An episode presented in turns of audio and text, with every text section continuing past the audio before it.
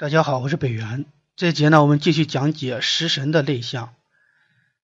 这节呢，继续讲比肩。上节呢，我们讲比肩所代表的人事物。那这节呢，我们讲比肩在实战当中的一个应用。比肩为用神和忌神，那么它所表现出的哪些象啊，或者是该如何读象？首先，我们看一下。比肩为用神时，该如何读相？比肩为用神时呢？比如说讲义气，对朋友好，这是比肩的一个相。但是呢，它不是盲目的，也就是说呢，不是说盲目的对朋友好。我们知道，比劫太旺的人呢，是容易受朋友的连累拖累。所谓太旺。一般来讲，指的就是比劫为忌神的时候，他实际上是容易受朋友的连累的啊。但是比劫为用神的时候呢，他在处理人际关系也好，对待朋友的这个帮忙也好，他都是不是盲目的啊？他会掌握一个度，也就是说呢，他会保护自己啊，不会说盲目的去帮朋友，或者自己呢这个不能够。也就是说呢，会力所能及的去帮朋友，同时呢，也可以得到朋友的帮忙和帮助。就是比肩为用神的时候呢，他是能够得到朋友的帮忙和相助的。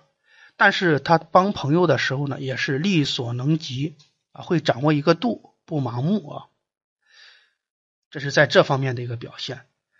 那么，比如说争夺或者占有这一块，我们知道。比肩是克财的，克财也代表什么呢？也代表争夺和占有这种欲望啊。那么为用神的时候呢，他知道如何去争取成功。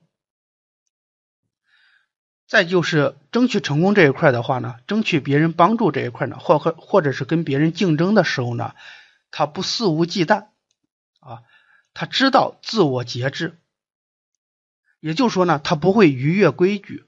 啊，不会说给自己树立敌人，不会给自己惹麻烦，那么他会有所克制啊。那么在感情当中的表现呢，比如说对待妻子啊，对待妻子约束。我们知道，比劫是克财的，克财呢实际上就是对财的一种管束，克就是一种管束啊，这是基础项里面我们讲过的东西。那么，如果为用神的时候呢，他会掌握一个度，就是他管妻子或者管束妻子、约束妻子的时候呢，他会掌握一个度，或者说呢，他会恰如其分的调理夫妻之间的关系，而不是我们所理解的是克妻。我们知道克代表什么？打击啊，代表打击。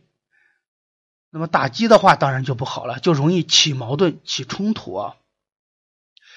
或者说呢，把自己的想法强压给别人，那这样的话，别人自然就会比较反弹啊。因此，如果说比肩为用神的时候呢，他表现的就是能够掌握住这个节度，然后呢，知道如何恰如其分的调理夫妻之间的关系啊，既表达了我的意见、我的想法、我的意思，或者是我对你的某种约束啊，但也不会说让两个人的感情呢表现的。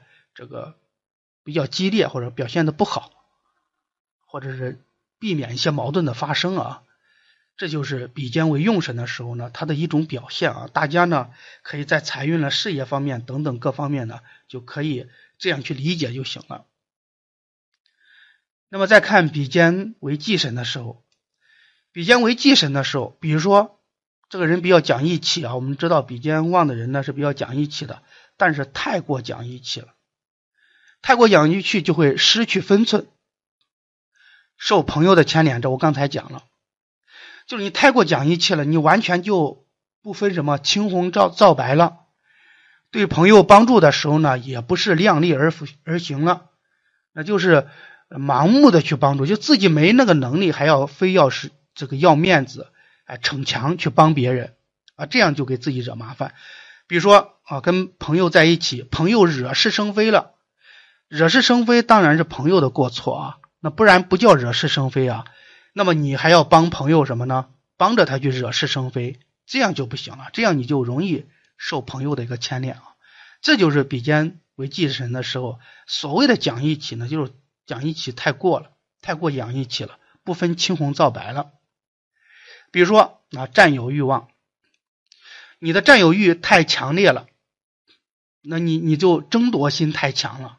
就什么事情你都想按照着你的意思去做啊，什么事都你都想，你想占到这个好处的话，就没别人的好处了，这就在太过强烈了，可能会做出过激的行为比如说跟别人争一些东西啊，做生意的时候，那么你想把生意做好，就不想让别人做生意，所以说呢，你就跟别人去争啊，出现这种过激的行为，呃，采取不正当的竞争等等啊，这些呢。就叫做占有欲太过强烈了，容易给自己惹灾的，或者自己容易这个惹麻烦。还有就是，比如比如说自信，就容易表现的自信过头，变得什么？变得非常的固执，非常的盲目，非常的自负。这样的话，对自己好不好？肯定是不好的啊。这样的话呢，别人跟你在一起，觉得呃，什么事情啊，都按照你的意思去来，别人没有话语权。别人就不愿意跟你合作了，这就是过度自信。过度自信的话，就会变得自负啊，反而是没人帮你了啊，反而身边是没朋友了啊。这就是忌神的一个表现啊。那么整个来讲的话，这一块啊，需要大家来理解啊。这个象呢是需要大家理解，因为这个象它可以呃举一反三的啊。那么可以应用在其他方面的预测方面，你就把这个道理给理解清楚之后呢，你然后再通过举一反三，那么你就知道啊，比肩劫财，它为用神为忌神，在预测不同的项目的时候呢，它的表现不一样。比如说在人际关系方面了，在这个求财方面了，在感情方面了，在这个职场当中了等等啊，它的表现就会不一样啊。这个地方呢，第一是需要大家呢好好去理解一下。然后呢，将来呢，在实战当中啊，再融会贯通。